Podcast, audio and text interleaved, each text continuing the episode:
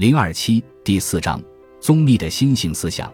宗密的心性论是宗密整个哲学思想体系的根基。可以说，他的所有主张无不是从其心性思想中流注出来的。宗密的心性论是如来藏本体论，起信论是他思想最重要的源泉之一。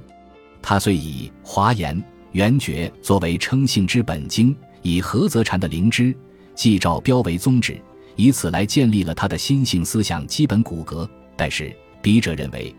其中新部分应该是汲取了起信论的如来藏思想。鉴于宗密的心性论和修持论是本书的中心论题，因此此章将重点的先对宗密的心性思想进行周详的评述。你从如下五个小节来加以论析。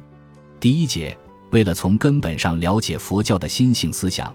有必要先概括地综述一下宗密之前的心性思想大体脉络，即从印度起源而传播到中国的如来藏佛性思想，或者说本觉思想的演绎过程，从而可以由此勾勒出宗密心性思想的内在特征。故本章第一节先综述诸经论中如来藏佛性，第二节又因为宗密的思想形成与华严宗的法界缘起的思想有密切关系。特别是受到清凉成观的华严思想的影响最为深刻，故第二节将论宗密的华严宗心性思想。但是欲论宗密的华严思想，不能不指出他与成观思想有所不同的地方，即使掺入了自己独特的圆觉经的本觉思想。因此，与其说是华严的法性思想，不如说是宗密于此之上再另所敷衍的圆觉本觉妙心的心性思想。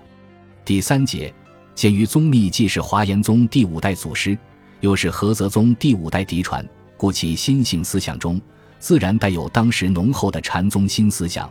特别是主张神会的本纪灵芝的思想。故第三节将主要评述宗密的菏泽宗心性思想及本纪灵芝论的概念和含义。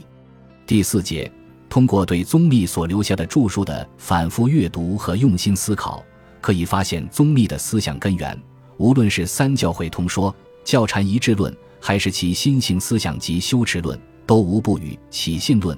这部重要的论点有着难以分割的相应关系。